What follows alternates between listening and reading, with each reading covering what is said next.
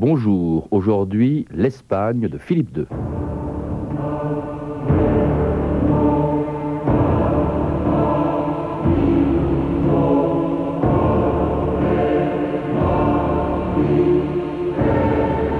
Quand l'Espagne bouge, la terre tremble.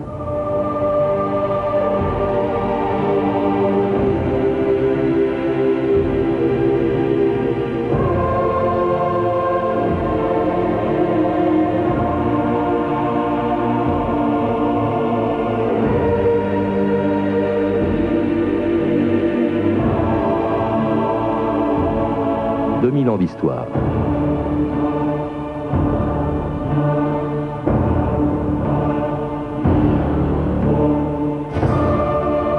Jamais dans son histoire l'Espagne ne fut plus grande, plus puissante, ni plus redoutée qu'à la fin du XVIe siècle, sous le règne de Philippe II.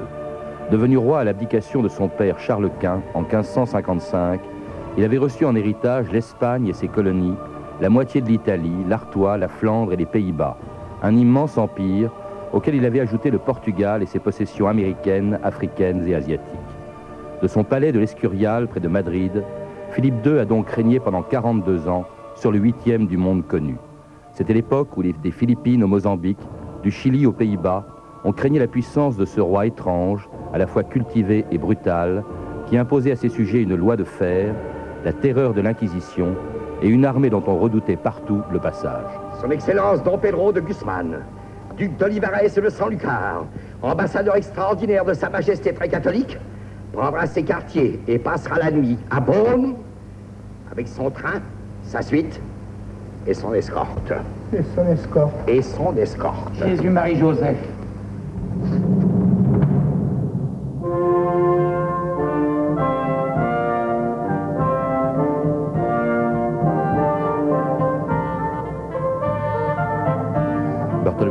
Bonjour. Bonjour. Vous êtes l'auteur avec Bernard Vincent d'un très beau livre qui vient de publier chez Hachette, Le temps de l'Espagne, le premier livre d'ailleurs d'une nouvelle collection qui s'appelle Les siècles d'or. Alors, si pour l'Espagne, le XVIe siècle a été un siècle d'or, il faut dire aussi que c'était un siècle sombre. hein. C'est- l'Inquisition, c'est la persécution des derniers musulmans d'Espagne, euh, des hérétiques. euh, C'est pas un siècle d'or non plus pour tout le monde en tout C'est un siècle d'or, c'est aussi un siècle dur, si je puis m'exprimer ainsi. Euh, D'ailleurs, vous le savez, euh, si on considère souvent que sur le plan, en effet, de, la puissance politique, de la puissance militaire, c'est le XVIe siècle qui est le siècle d'or. Si, en revanche, sur le plan culturel, sur le plan de la littérature, de l'art, de la peinture, c'est plutôt la- le XVIIe, ou en tout cas les deux premiers tiers du XVIIe siècle. Oui, parce que c'était aussi le siècle, effectivement, pour l'Espagne. Enfin, le siècle de Philippe II, en tout cas, cette deuxième moitié du XVIe siècle, c'est le Gréco, c'est l'Escurial, C'est. Cervantes. C'est un roi assez étrange, parce qu'il y a une légende noire, un roi brutal, et puis en même temps, il y a effectivement un roi sensible, cultivé, collectionneur de plantes, collectionneur de livres, collectionneur de peintres aussi, ou de peintures. C'est vrai, c'est un personnage complexe. C'est un personnage euh, difficile à cerner, d'autant plus qu'au fond, il ne nous a pas laissé une très abondante correspondance, sinon les lettres à ses filles. Alors c'est vrai, on voit qu'au fond, euh, à la différence d'autres rois d'Espagne, il préfère le chant du rossignol ou aller voir ou écouter le brame du cerf dans les bois que, Que les euh, aller à la chasse. Ouais. Euh, il, il a incontestablement une culture artistique assez considérable, une culture scientifique peut-être encore plus importante, une Mhm. culture mathématique en Ah bon? particulier. Tout à fait. Ce qui explique d'ailleurs d'une certaine manière l'Escurial dont vous parliez tout à l'heure, parce que le, le palais C'est un palais extraordinaire, où il y a 50 km de Madrid. Oui, c'est vrai. Très impressionnant. Très impressionnant et en même temps euh, une expression de, de la rationalité mathématique. Hein, il a d'ailleurs beaucoup, euh, Philippe II a beaucoup discuté avec les architectes. C'est, au- c'est aussi un peu son œuvre. À mon avis, d'ailleurs, c'est plus l'image de Philippe II que l'image de l'Espagne de ce temps. Un, un palais qui est à la fois un couvent, une nécropole. Tous les rois d'Espagne y sont Oui. enterrés. Pour ceux qui vont le visiter, c'est tout à fait impressionnant, cette nécropole. Alors justement, le portrait de Philippe II, ou plutôt l'idée que son père Charles Quint se fait de lui, la revue de texte Stéphanie Duncan. En 1543, Charles Quint, donc son père, part pour un long voyage. Il confie la régence à son fils Philippe, qui n'a alors que 16 ans. Avant de partir, donc le père transmet au fils les règles à suivre pour devenir ce à quoi il est destiné, un homme et un roi. Alors première chose essentielle au XVIe siècle et surtout en Espagne, la foi catholique. Mon fils, dit-il, comme votre âge est encore tendre, il est nécessaire de vous confier à la miséricorde de Dieu. Soyez pieux, conservez la crainte de Dieu et aimez-le par-dessus tout. Puis Charles Quint invite Philippe à ne pas négliger les études. Vous devrez connaître les territoires sur lesquels vous aurez à régner, leur situation, la distance qui les sépare les uns des autres, les langues qu'on y parle. Il vous faudra vous faire comprendre et comprendre ce qu'on vous dira. Pour cela, rien de plus universel que le latin. Il ne serait pas mauvais non plus d'avoir des notions de français. Alors, c'est cette question des langues et sur d'autres questions aussi d'ailleurs, vous nous direz peut-être, Monsieur Benassar, si Philippe II a vraiment suivi les préceptes de son père. Autre point très important, Charles Quint s'inquiète de la moralité de son fils, ce qui surprend un peu, parce que de Philippe II, on a plutôt gardé l'image d'un roi austère. Mon fils, il vous faudra changer de vie et de fréquentation. Jusqu'à présent, vous avez été entouré d'enfants. Dorénavant, vous vous entourerez de vieillards et d'hommes mûrs. Ne vous laissez pas flatter par ceux qui ne penseraient qu'à vous mettre dans les plaisirs, joutes, tournois, jeux de bagues, chasse et autres choses pires encore. De plus, ne vous attachez pas autant aux bouffons. Vous semblez les aimer beaucoup. Et puis, sur la question du mariage, de la sexualité, Charles Quint, là aussi, bride son fils contre tout excès qui serait préjudiciable à la couronne. Donc, vous avez compris, même au lit, il faut rester un roi et obéir à papa. Mon fils, il est important que vous vous modériez. Ce genre d'excès pourrait vous rendre malade et vous empêcher d'avoir des enfants. Il peut même vous conduire à la mort. Et Charles Quint ajoute Dès que le mariage sera consommé, trouvez un prétexte quelconque pour vous éloigner de votre femme. Ne revenez pas la voir tout de suite et pas trop souvent. Les conseils de l'empereur sont aussi bien sûr d'ordre politique. Et parmi les grandes questions de l'actualité, il y a d'abord celle des Indes, des Indes d'Amérique, puisque c'est l'Empire euh, espagnol. Mon fils, il est indispensable que vous sachiez ce qui s'y passe. Veillez à mettre un terme aux exactions des conquistadors, des conquistadors et de tous ceux qui profitent de leurs fonctions officielles là-bas. Protéger les Indiens et soulager leur sort, c'est une affaire de la plus haute importance. Et autre question brûlante, vous le disiez Patrice, celle du péril luthérien et de la bonne marche de l'Inquisition. Là-dessus, donc euh, aussi, l'empereur catholique est intraitable. Je demande que les hérétiques soient poursuivis et châtiés d'une manière exemplaire et rigoureuse, comme ils le méritent, et cela sans aucune exception, sans égard pour qui que ce soit. C'est terrible ce que Charles Quint attend de son fils, Barthélemy Benassar, et d'ailleurs ce que deviendra effectivement Philippe II, le bras armé du catholicisme. Oui, ces instructions de Charles Quint, les instructions de Palamos, il y en a d'autres cinq ans plus tard, les instructions d'Innsbruck, sont tout à fait intéressantes. Euh, Philippe II les a suivies en partie, mais, mais il ne les a pas suivies totalement. Par exemple, euh, c'est vrai, il ne les a pas suivies en ce qui concerne les langues vivantes, euh, alors que Philippe II est un homme très cultivé. En revanche, il ne connaîtra pratiquement que l'espagnol et le latin et n'apprendra pas vraiment ni le français ni l'italien. Et même lorsqu'il sera en Angleterre, où tout de même il va passer pas mal de temps, lorsqu'il épouse la Marie Tudor, il n'apprend pas l'anglais. Euh, il, va, il, va, les poursuivre quand même, il va les suivre, ces instructions, ah, en ce qui concerne l'application extrêmement rigoureuse du catholicisme. Tout oui. ce qui n'est pas catholique est persécuté. Il y a notamment les morisques. Il faut peut-être oui. rappeler ce que c'est, que ces morisques étaient les derniers euh, musulmans d'Espagne. D'accord, effectivement, sur ce plan-là, il suit les instructions de Charles Quint, il va même au-delà. Euh, on reviendra tout à l'heure peut-être sur le problème de la moralité, parce que là, il y a quelques, quelques petites choses à dire. Euh, oui, c'est très curieux de voir que Charles Quint, qui pendant tout de même pas mal de temps, au moins jusqu'en 1530, a vraiment euh, voulu la réconciliation entre les, diverses familles de chrétiens séparés, puisqu'il y avait un appel au concile, il voulait que Luther, Mélenchon, etc., assistent à ce concile. Sur la fin de sa vie, il est devenu lui-même très intolérant et il a recommandé une terrible sévérité lorsque se sont révélés les premiers cercles euh, réformés en Espagne, ceux de Séville et de Valladolid. Donc, sur ce plan-là, euh, Charles, Philippe va suivre, et il va suivre, comme vous voulez le dire, euh, là il va même prendre les devants sur le plan des relations avec euh, les Morisques, les Morisques qui sont d'anciens musulmans qu'on a forcés à se convertir, euh, on peut dire qu'on les a pratiquement forcés à se convertir, enfin on leur a donné le choix entre la conversion euh, ou l'exil et la mort, ce qui n'est pas vraiment un choix, et lorsque se révoltent les Morisques de Grenade, euh, révolte d'ailleurs tout à fait compréhensible étant donné les, euh, les si vous voulez, les, euh, les bah on, on, on, leur, leur supprime, on, leur, interdit leur langue. oui, on leur interdit leur langue, on leur interdit leur costume, on leur interdit leurs coutumes. Leur coutume, en 1568. Euh, oui. Absolument, ils se soulèvent et alors il y a une dure, une dure répression après la guerre de Grenade et une dispersion puisqu'on les, on les disperse sur l'ensemble du territoire en les envoyant dans des lieux très lointains, en Vieille Castille, euh, en Estrémadour, euh, et même euh, tout à fait sur les confins entre la Vieille Castille et le monde cantabri. Est-ce que c'est pour lutter aussi contre les infidèles qu'il a lancé cette guerre contre l'Empire ottoman, avec lequel il partageait au fond la Méditerranée. Et c'est à ce moment-là cette fameuse bataille et victoire de Lépante en, 1571. Effectivement, il faut d'ailleurs dire que l'une des raisons, alors c'est la plus compréhensible de l'hostilité aux morisques, est l'idée que ces morisques peuvent jouer en Espagne le rôle d'une cinquième colonne et favoriser le débarquement des Ottomans. Car euh, il faut quand même pas oublier que ce sont plutôt les Ottomans qui sont à l'offensive. Euh, d'une certaine manière, l'Espagne est plutôt sur ce plan en position défensive.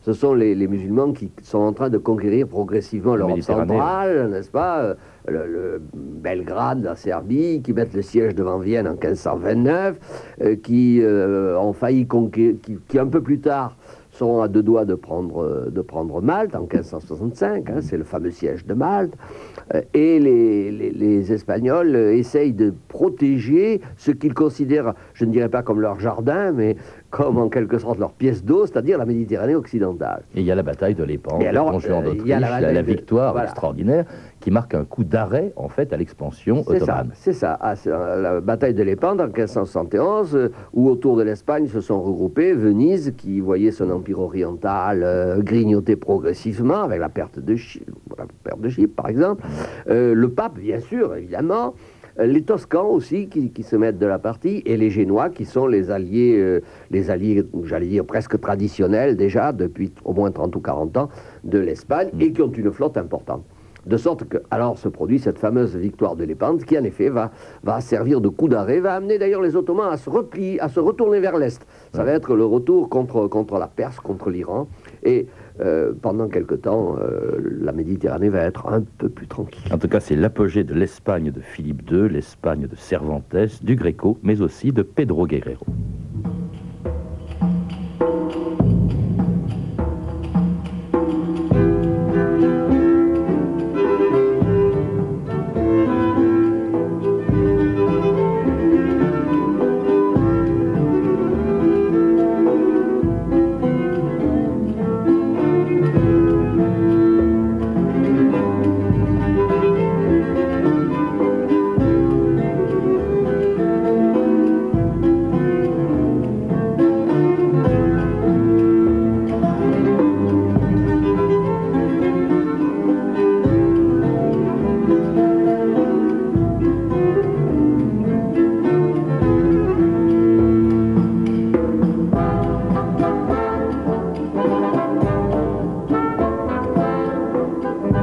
Música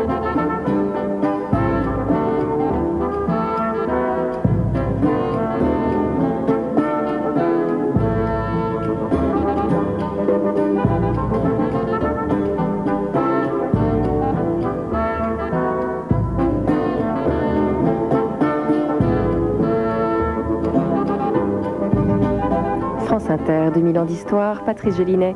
Et une très belle musique d'Hyperamora, interprétée par l'ensemble Espérion 20, sous la direction de Jordi Saval, une musique de Pedro Guerrero, un compositeur du temps de Philippe II, et qui a régné, Philippe II qui a régné 42 ans sur l'Espagne, de 1555 à 1598, les autres événements de l'actualité de l'époque, Stéphanie. En 1555, en Allemagne, la paix d'Augsbourg accorde la liberté de conscience aux luthériens. La même année, l'empereur Charles Quint donc abdique. La couronne d'Espagne, on l'a dit, va à son fils Philippe, Philippe II, et l'empire d'Allemagne à son frère Ferdinand. En 1558, Élisabeth Ier est reine d'Angleterre. Trois ans après, Mary Stuart est reine d'Écosse. En 1559, son mari François II succède à Henri II sur le trône de France, un règne qui ne dure que dix mois. Son frère Charles IX lui succède à son tour pendant cette seconde moitié du XVIe siècle, la France est déchirée par plusieurs guerres de religion, dont l'épisode le plus marquant, vous vous en souvenez, est le massacre de la Saint-Barthélemy en 1572. Deux ans après, Henri III, à son tour, devient roi de France. En 1579, les Pays-Bas du Nord proclament leur indépendance vis-à-vis de l'Espagne. En 1580, Montaigne publie ses essais. En 1582, le pape Grégoire XIII met en place le calendrier grégorien. Henri de Navarre, en 1589, devient roi de France et prend le nom d'Henri IV. C'est lui qui signe l'édit de Nantes en 1598, l'année où meurt Philippe II. Henri de Navarre, d'ailleurs, et Henri IV plutôt, qui, avec lequel effectivement, euh, Philippe II aura maille à partir, mais pendant ce temps-là, donc euh, Philippe II régnait sur l'Espagne, un règne qui marquait euh, donc son apogée, mais aussi le début du déclin peut-être de l'Espagne et de ses difficultés, notamment aux Pays-Bas, dont Philippe II, il faut le rappeler, est le souverain à cette époque et où il va mener une guerre très violente surtout lorsqu'en 1576, le duc d'Albe ravage la ville d'Anvers. Il a suffi d'une nuit pour le sac d'Anvers. J'y étais. Jeune homme, rien n'approche en enfer de la furie espagnole. Vos maisons seront saccagées, pillées, réduites en cendres. Le sang coulera de tous côtés, fléchant la rivière. Vos femmes et vos filles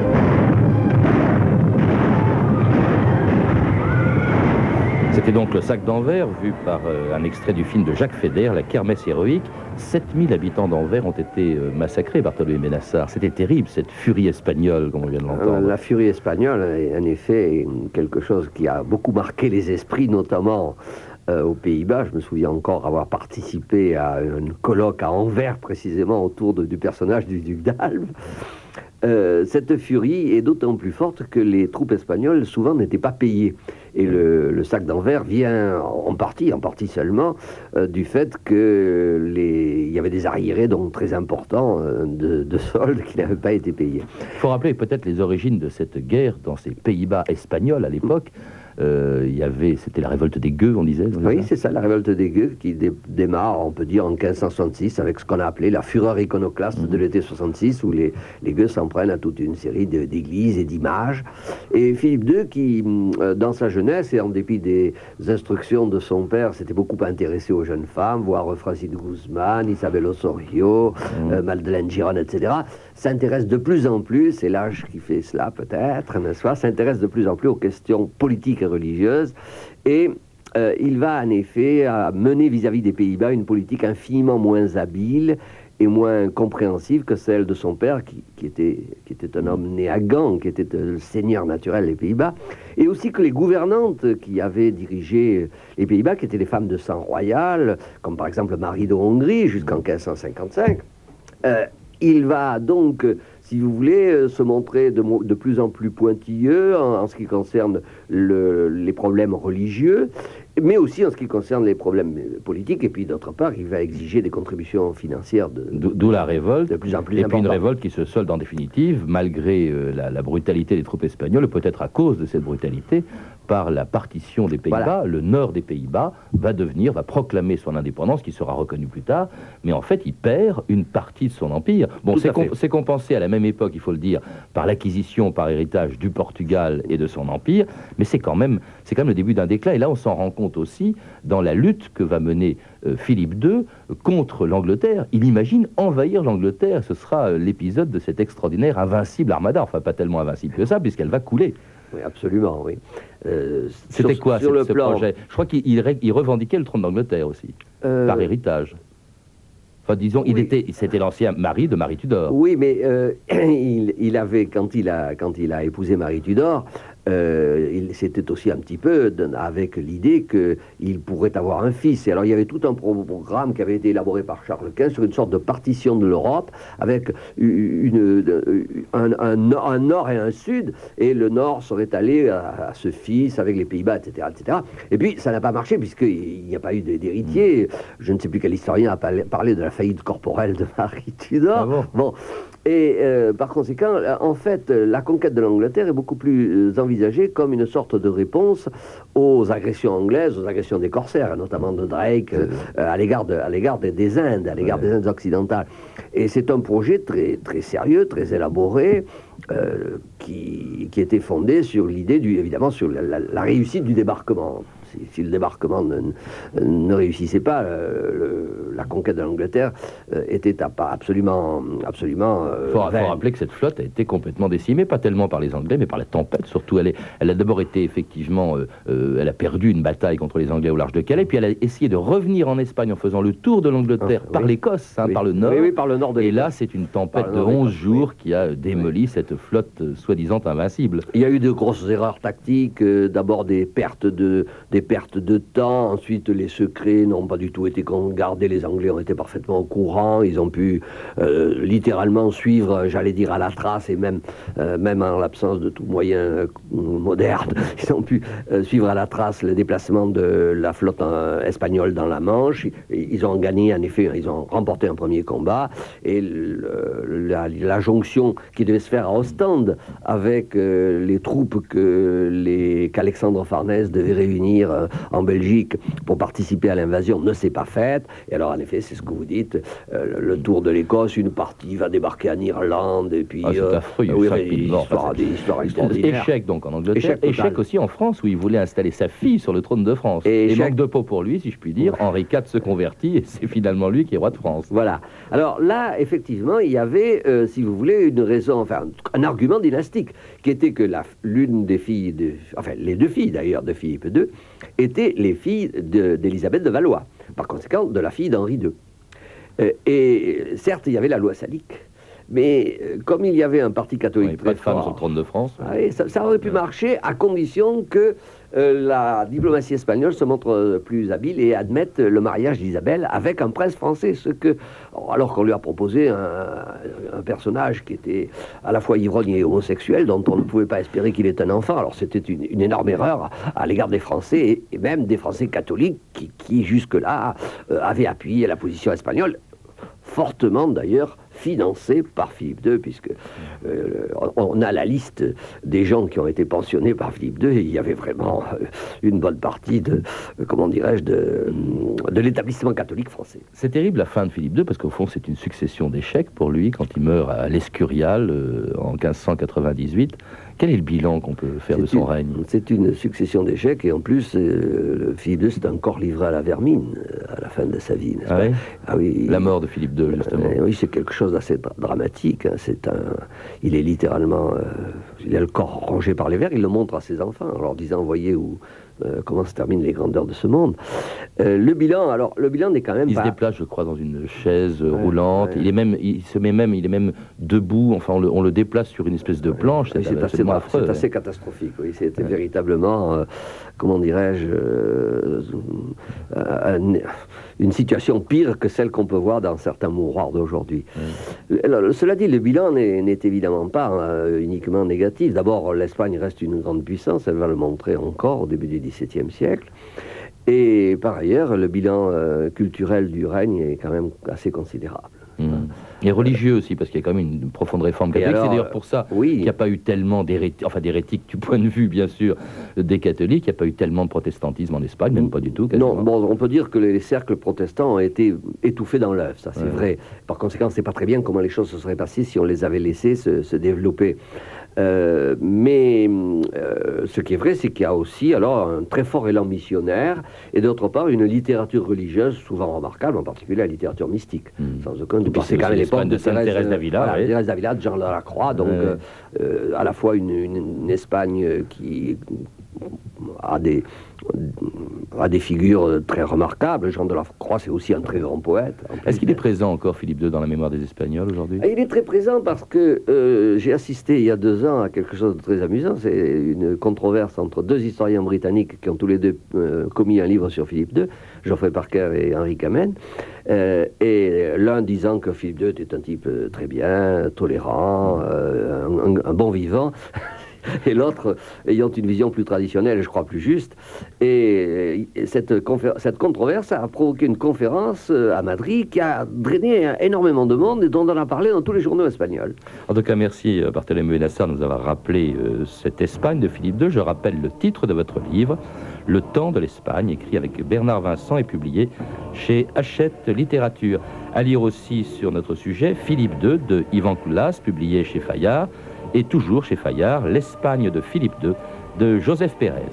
Enfin, l'Espagne des rois catholiques à Philippe II de Anne-Marie et François Antin- Antin- Antingeois pardon, Forner, publié chez Armand Collin dans la collection Histoire. Puis vous avez pu entendre un extrait de La Kermesse héroïque, un film de Jacques Feder, diffusé chez Ariane Vidéo. Vous pouvez retrouver, vous le savez, la bibliographie plus complète encore de l'émission en contactant le service des relations avec les auditeurs au 08 36 68 10 33, 2 francs 23 la minute. Et puis vous pouvez également nous envoyer vos remarques et suggestions sur notre email 2000 ans.histoire à radiofrance.com. Je répète, 2000 ans.histoire à radiofrance.com. C'était Philippe II, à la technique Pascal Bodin et Étienne Miska, documentation Rebecca de Nantes et Christina Villarcan, revue de texte Stéphanie Duncan, une réalisation de Anne Kobilac. Une émission de Patrice Gélinet.